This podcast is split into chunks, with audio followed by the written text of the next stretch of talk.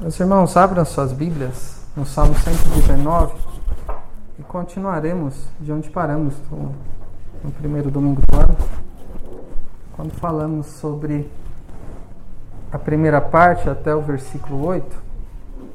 Quero ler do versículo 9 até o versículo 16.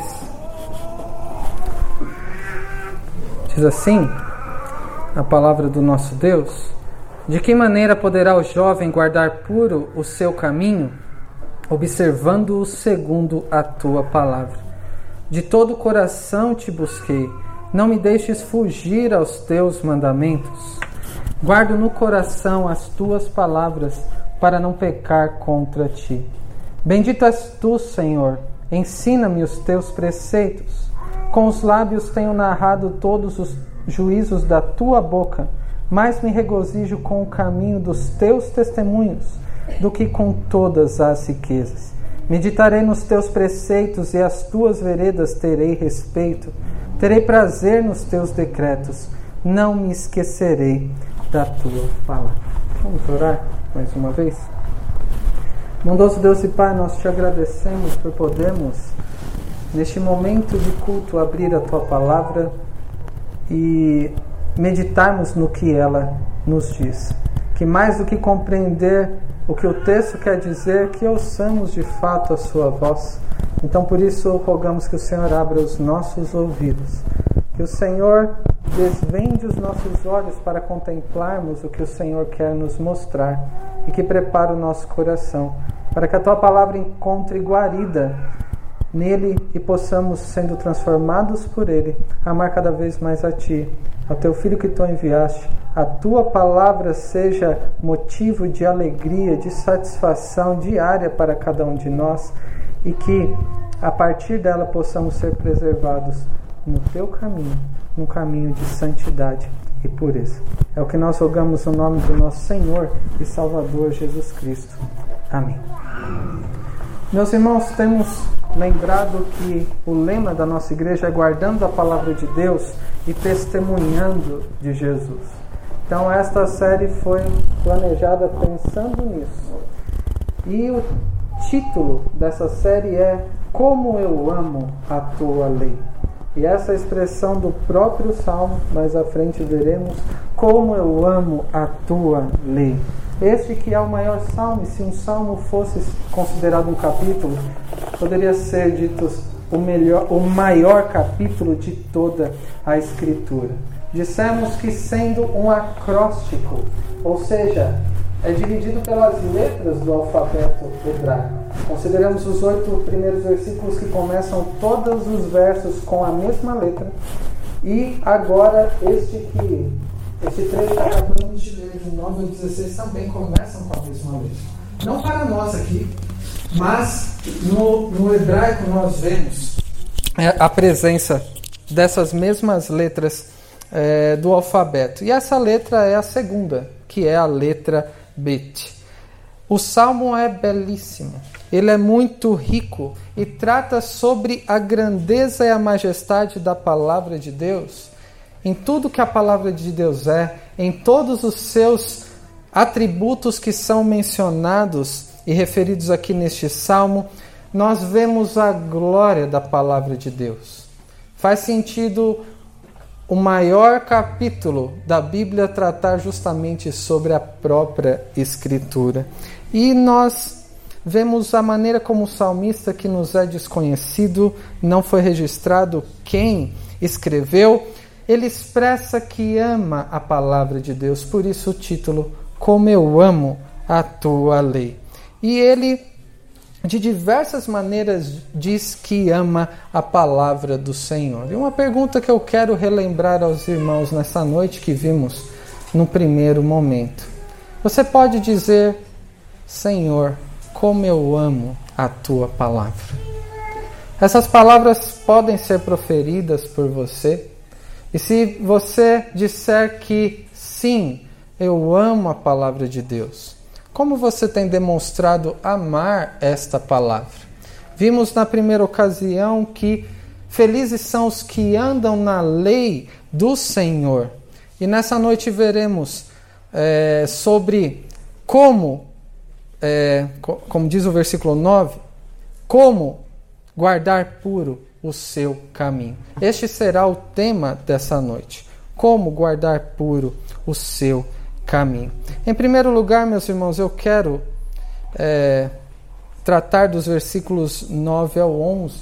E é o único versículo, de, o único versículo desse salmo que começa com uma pergunta dentro do bloco. Há outras perguntas, mas é a única pergunta inicial de uma das partes deste salmo.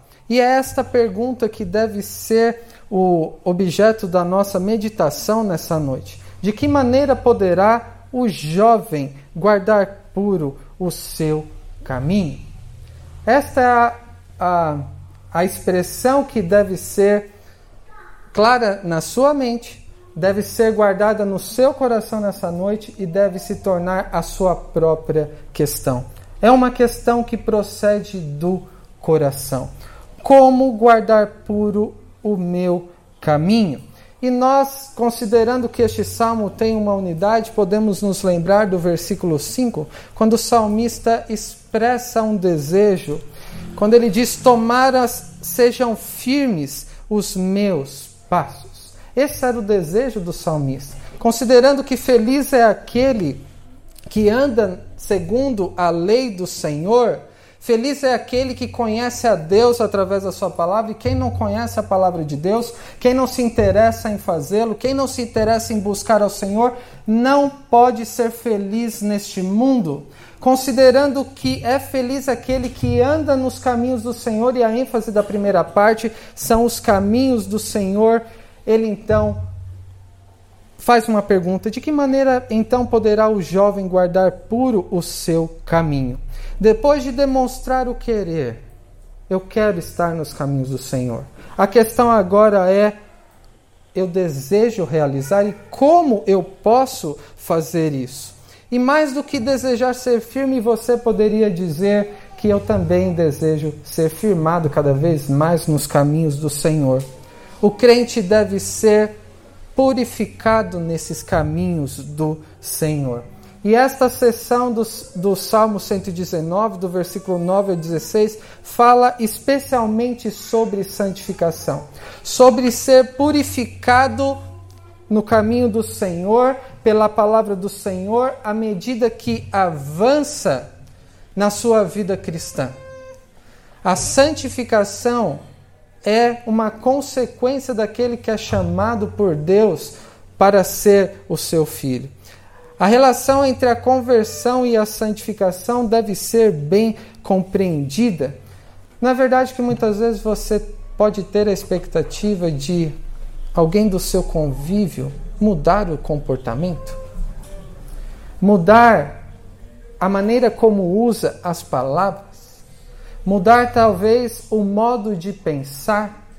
Nós temos a expectativa que as pessoas, é, em especial mais próximas a nós, demonstrem transformação.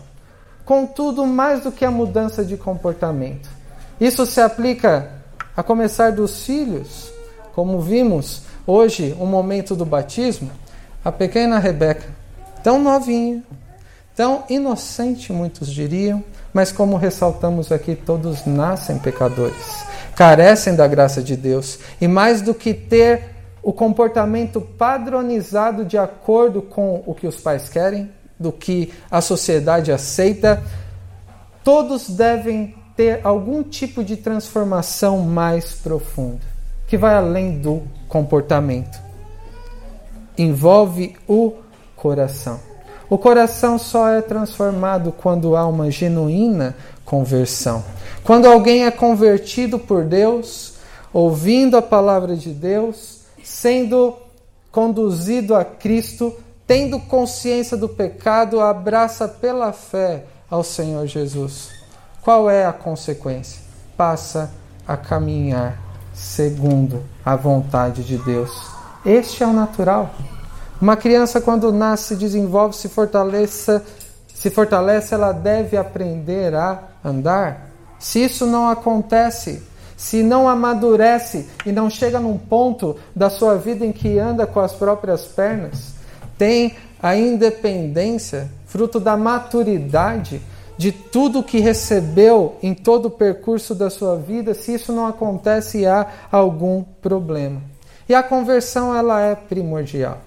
Alguém só pode ser transformado por Deus se for convertido por Ele.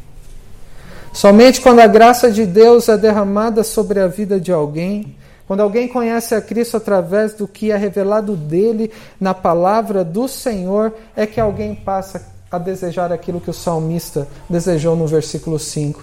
Ó Senhor, tomara, eu desejo que meus passos sejam firmados na Sua presença, por onde quer que eu vá. Esse é o desejo de alguém que é feito filho de Deus. E a conversão é só o momento quando a pessoa, estando morta, é levantada por Deus e deve então aprender a andar. Não devemos nos contentar apenas com o fato de que alguém foi convertido. É claro que é um momento de grande alegria. A graça de Deus foi revelada a um pecador, mas a conversão é apenas o primeiro passo, ou firmar os passos para uma jornada com Deus em toda a sua vida. E essa jornada com Deus é vivida no processo de santificação perante Deus, em que aquele que foi salvo aprende a amar mais a Deus e a odiar o pecado. E do início ao fim da vida cristã, se você já foi feito filho de Deus, até o final da sua vida, até Deus te recolher para si, ou em outras palavras, até o dia da sua morte, ou até Cristo voltar a maneira como você será desenvolvido e fortalecido aqui na sua jornada com Deus, na vida cristã, é em santificação perante Deus. Por isso é tão relevante, tão essencial a pergunta do salmista. Considerando que ele quer seguir aquele único caminho feliz. Não é uma das opções, é o único verdadeiramente feliz, o caminho na presença de Deus, cujo final é a vida eterna. E a pergunta dele: como então poderá o jovem guardar puro o seu caminho? Esta é uma questão do fundo do coração do salmista. Uma questão profunda. Não basta desejar, eu quero colocar na prática, como foi orado pelo nosso irmão é, há pouco. E aqui há uma palavra que pode fazer com que muitos, não é o meu caso, se sintam excluídos da pergunta. De que maneira o jovem poderá é, guardar puro o seu caminho? Muitos poderiam se sentir excluídos, não é? Por que o salmista coloca o jovem? Né? Alguns dizem, eu não sou mais jovem, então esse versículo talvez não seja para mim. O que quer dizer a mim? Será que isso se aplica somente aos jovens? É claro que não. Mas, principalmente aos jovens adolescentes, jovens que estão aqui nessa noite. Este versículo é direcionado de uma forma muito especial a cada um de vocês. Por quê? Porque é neste período da juventude, no período da adolescência, que somos, todos nós passamos por isso, somos bombardeados com todo tipo de tentações. Somos atacados pelo inimigo, somos seduzidos por este mundo e podemos ser levados e fugir da presença de Deus pela inclinação pecaminosa do nosso coração. É neste período da juventude, da adolescência, que somos tentados a ceder às pressões diversas que podem surgir ao nosso redor, que nos afastam do Senhor. É o que a palavra de Deus diz das paixões da mocidade. E Paulo diz ao jovem pastor Timóteo, os jovens que precisam enfrentar de uma forma bíblica o maligno. E como João escreveu na sua primeira carta, jovens, eu vos escrevi porque sois fortes e a palavra de Deus permanece em vós e tendes vencido o maligno. É direcionado aos jovens essa vitória sobre o maligno nessa fase da vida em que são expostos a tantas coisas que são é, imorais, que são desagradáveis aos olhos do Senhor. E notem como o que João escreve, a maneira pela qual os jovens têm vencido o maligno, porque a palavra de Deus permanece em vós. Fazendo alusão ao salmo, poderíamos dizer: quando a palavra de Deus encontra guarida no coração de alguém, é possível vencer o maligno, vencer o mundo, vencer o pecado através da dependência do Senhor. Isso então é direcionado em especial aos jovens, mas não exclui os outros crentes. Por quê? Como alguém pode guardar puro o seu caminho quando a semelhança dos jovens durante a jornada cristã são tentados? Na verdade, que esses exemplos que foram colocados aqui, disposição à tentação, de ser pressionado de uma maneira a cair em algum pecado de impureza, quando os jovens, de uma forma imprudente, de uma forma precipitada, de uma forma agir de forma sábia aos próprios olhos, então de um modo insensato, não são somente os jovens que tendem a fazer isso. Todos nós devemos crescer na graça e no conhecimento do Senhor, em maturidade de maneira que muitos poderiam ser considerados jovens nesse sentido. Quando agem como muitas vezes os jovens agem, quando são atacados como muitas vezes os jovens são na intensidade. E a resposta para essa pergunta: de que maneira poderá alguém guardar puro o seu caminho? Quando muitas coisas acontecem para desviar deste caminho que agrada a Deus, e a resposta acontece no próprio versículo 9, observando segundo a tua palavra. Qual é a resposta do salmista? Como alguém pode guardar puro o seu caminho? Observando. Ou uma outra palavra, considerando, guardando o seu caminho de acordo com a palavra do Senhor. Qual que é então o o caminho do Senhor para a pureza e a santidade na vida cristã. É necessário, talvez, subir muitas escadas, talvez subir no monte, talvez alguns outros métodos que se chegue a uma santidade superior.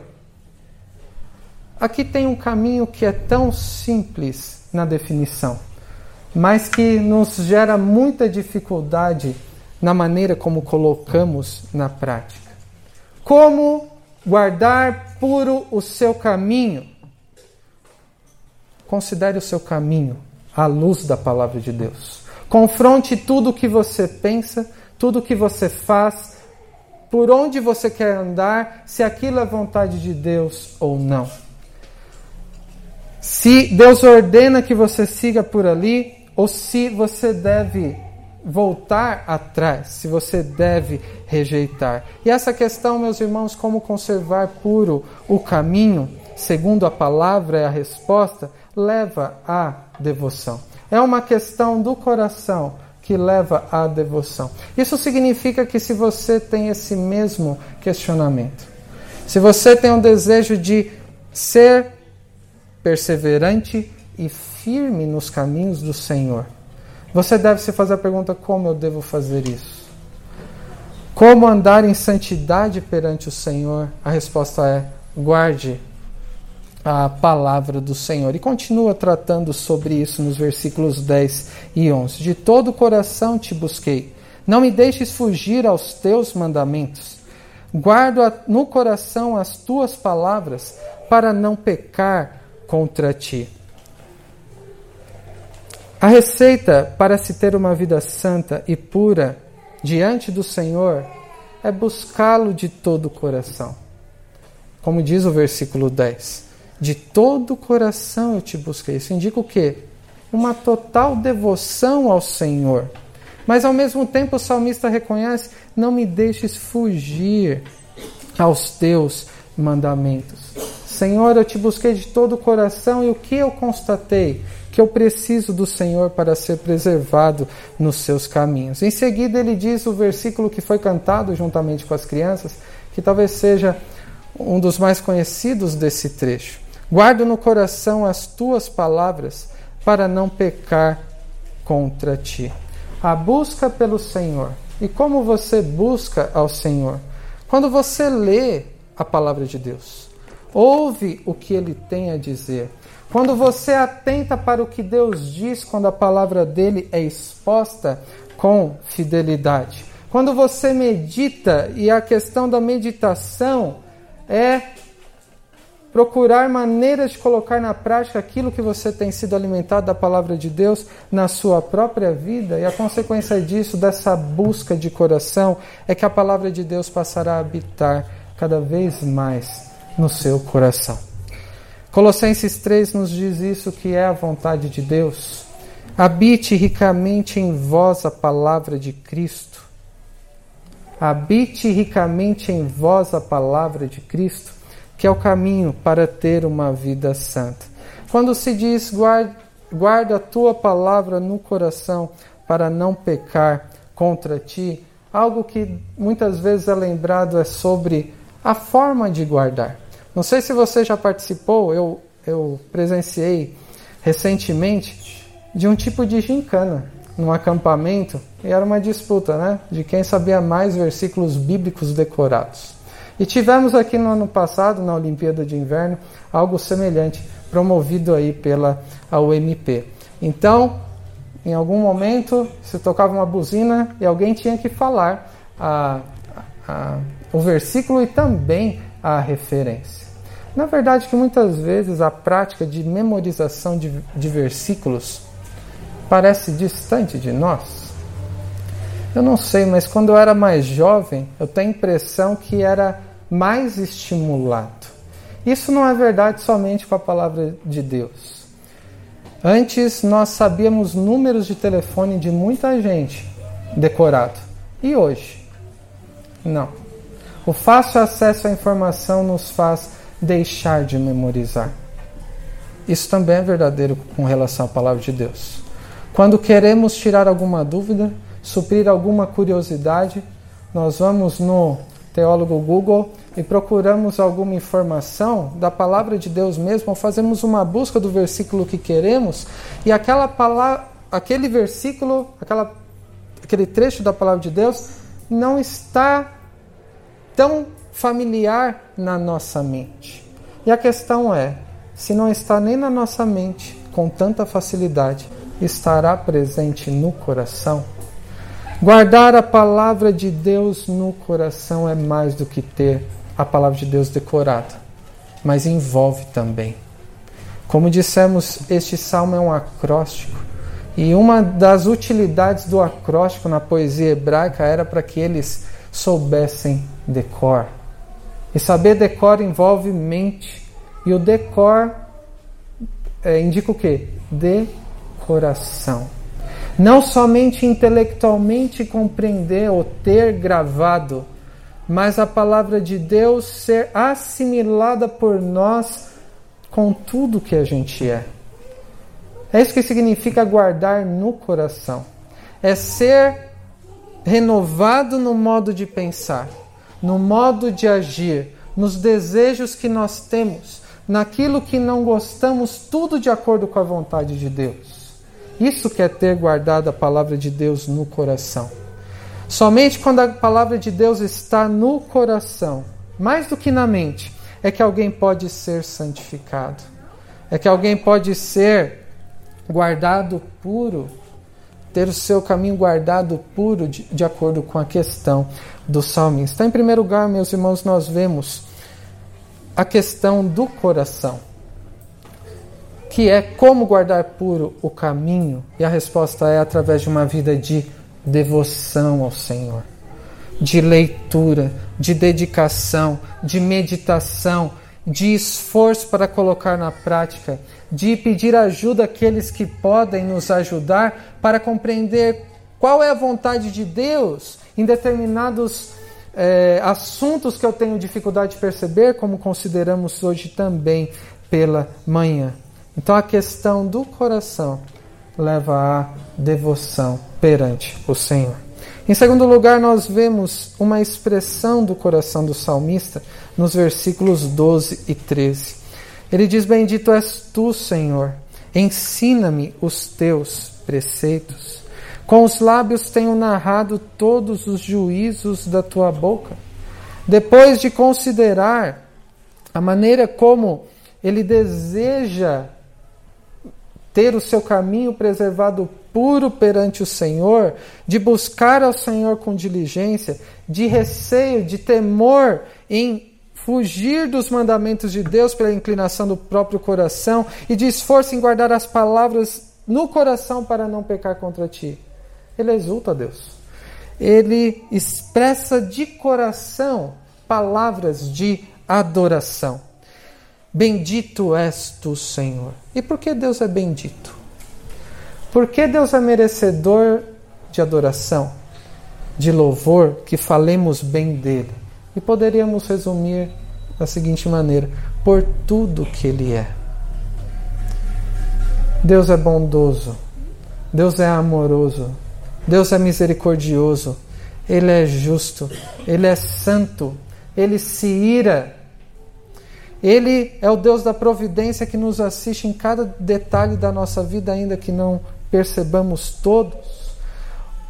O ato de se buscar a Deus com dedicação, com esforço, de guardar a palavra de Deus no coração, permitindo que a palavra de Deus, pela leitura e meditação e prática, permeie o modo de pensar, de sentir e de agir, nos faz reconhecer quem nós somos. Daí o temor do salmista. Senhor, não deixe que eu me afaste dos seus mandamentos.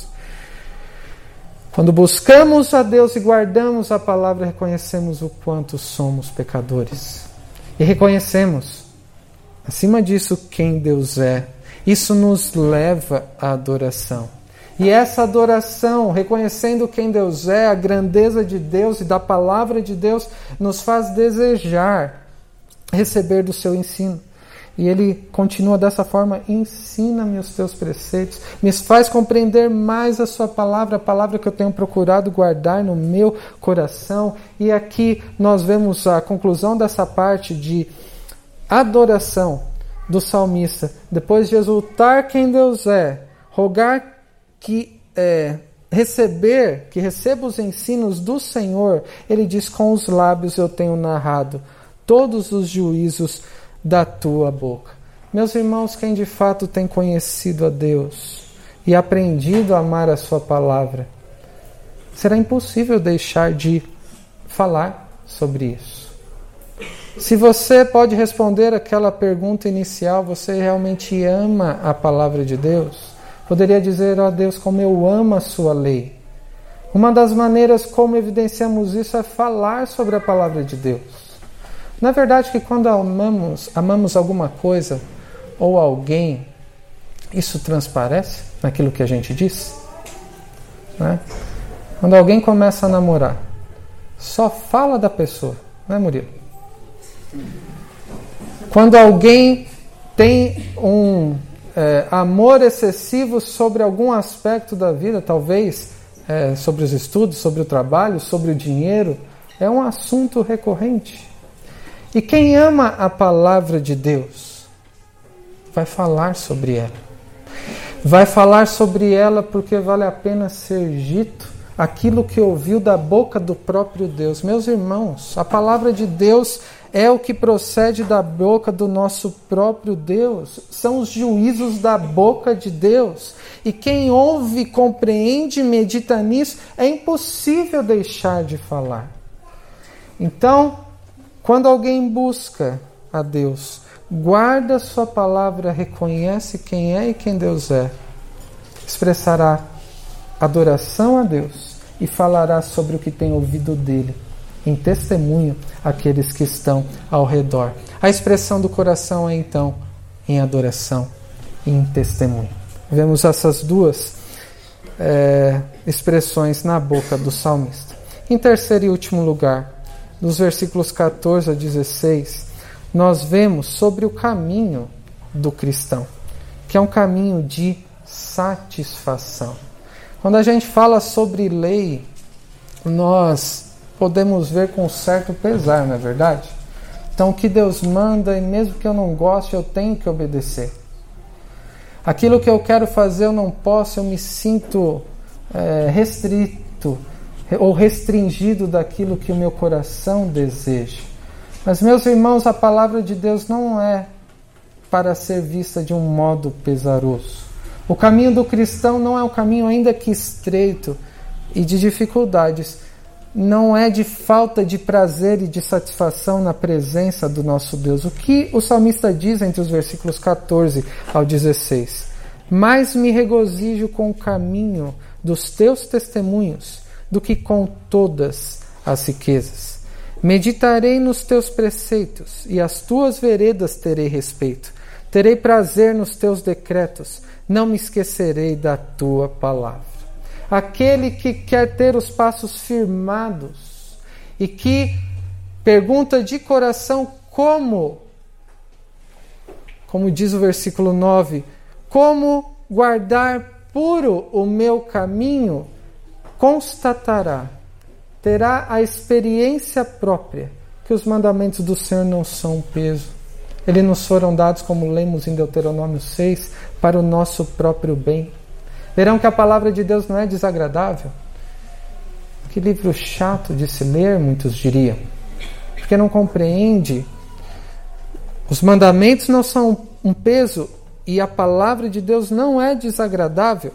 A palavra de Deus, para aquele que conhece com profundidade de verdade, é mais preciosa do que qualquer tipo de coisa preciosa para você nessa vida. O que há de mais precioso do que o próprio Deus falar com a sua boca com você? Do que o próprio Deus falar sobre a sua vontade e te conduzir de uma maneira a te preservar todos os dias da sua vida? Do que a palavra de Deus te dar uma sabedoria em que você pode discernir e encontrar o lugar de cada questão da sua vida e encontrar paz diante da presença de Deus. O que há de mais precioso do que no momento de dificuldade que nenhum dinheiro do mundo pode tirar quando a dificuldade mais severa vem de fato ter o consolo da palavra de Deus ao seu coração? O salmista constata isso, que a palavra é mais preciosa do que qualquer coisa mais preciosa desse mundo, porque revela quem é Deus, o que ele diz e o próprio Evangelho de Deus. A palavra de Deus, através da meditação, nos leva a encontrar prazer em Deus e na Sua palavra.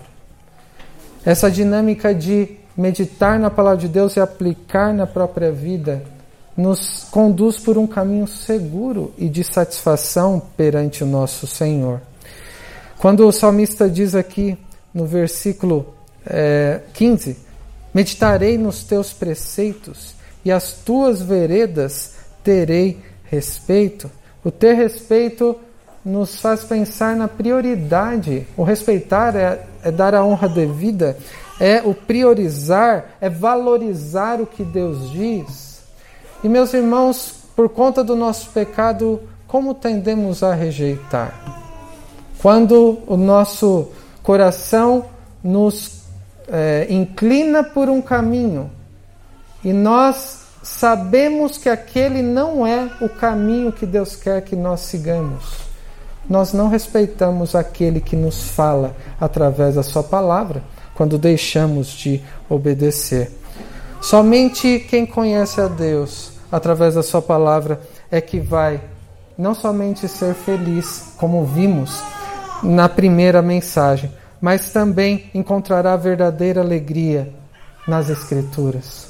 E a verdadeira alegria que para nós será inesquecível, e não nos faz pensar isso a última expressão do salmista no versículo 16, depois de dizer: Terei prazer nos teus decretos, não me esquecerei da tua palavra.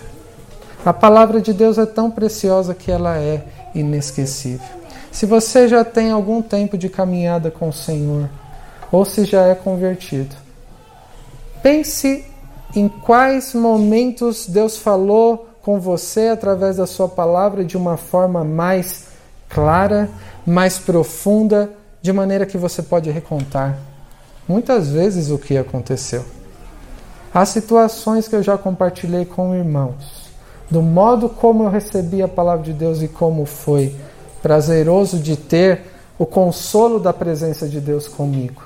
de ser instruído e encontrar segurança, de ser preservado em paz. Quando a palavra de Deus fala profundo ao nosso coração, mais do que compreensão intelectual, podemos concordar aqui com o salmista e experimentar o mesmo. Eu jamais esquecerei da Sua palavra, porque a Sua palavra é preciosa e inesquecível. Meus irmãos, para concluir, a expressão, título dessa série é Como eu amo a tua lei. O quanto você tem amado a palavra de Deus. O quanto você deseja ter os seus passos firmados no caminho do Senhor. O quanto você deseja fazer a mesma pergunta do salmista aqui: o como eu devo viver para preservar puro o meu caminho? E a resposta à luz destes versículos é: você deseja guardar puro o seu caminho? Viva em devoção diante de Deus, de forma dedicada. Se esforce, estude a palavra até que a palavra de Deus habite ricamente, não somente na sua mente, mas no seu coração. Vive em devoção perante Deus. Além disso, vive em adoração diante do Senhor. Quando a palavra de Deus está no nosso coração, é inevitável que expressemos nossa adoração, tanto em culto como na nossa própria vida. E meus irmãos, muitos seguem seus próprios caminhos, negligenciando a importância da adoração na sua vida com Deus. Ou muitas vezes podemos estar tão envolvidos nas circunstâncias que não é, damos o devido valor a estes momentos, como que estamos aqui nessa noite. Uma das maneiras como Deus nos preserva em santidade no nosso caminho é quando estamos juntos aqui, somos santificados pela palavra de Deus em momentos de comunhão com Deus e com os irmãos como esse. Não negligencie estes atos de adoração e serviço. Adore, sirva a Deus. Em terceiro lugar, como você pode guardar puro o seu caminho?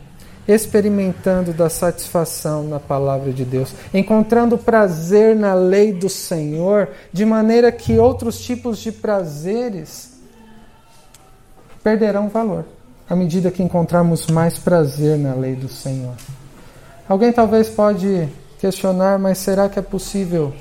Ou na prática ainda, ainda que fale de prática aqui, como deve ser isso na prática? Como guardar puro o meu caminho? Nas Escrituras temos muitos exemplos disso. Na nossa vida poderíamos também constatar tais exemplos na vida de irmãos ao nosso redor. Mas eu quero usar o exemplo do livro de Daniel, no capítulo 1. Quando Daniel, com todas as pressões que ele estava sofrendo ali no contexto da Babilônia, ele colocou no seu coração que não se contaminaria. Qual foi a resolução no coração de Daniel? Que, mesmo envolvido nas questões dessa vida e do mundo ao meu redor, eu desejo ter o meu caminho guardado puro, sem me contaminar. Em outras palavras, Daniel e os seus amigos desejavam ser santos porque Deus é santo. E ainda que eles fossem mortos por isso, eles não queriam pecar contra o Senhor, porque eles guardavam a palavra de Deus no coração para não pecar contra Deus. E o que significa ter a resolução no coração de ser santo? Significa, meus irmãos, que você deve ter uma perspectiva da sua vida em que o seu modo de pensar proceda das Escrituras. Sem ler e meditar na Bíblia todo dia, isto é impossível. Sem se esforçar para colocar na prática, é impossível. Alguém só pode pensar segundo as Escrituras se a palavra de Deus está habitando ricamente no seu coração, de maneira que o seu coração é transformado, deseja outras coisas, sente outras coisas, e as suas emoções, suas vontades, o seu procedimento é renovado dia a dia, segundo a palavra de Deus.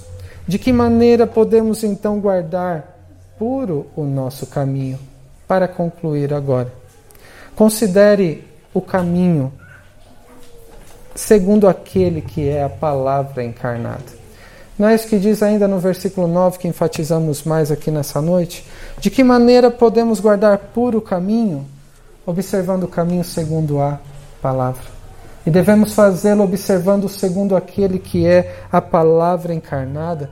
Olhe para o Senhor Jesus, aquele que, semelhantemente a todas as partes é, que consideramos aqui, ele devotou-se ao seu Pai desde a mais jovem idade.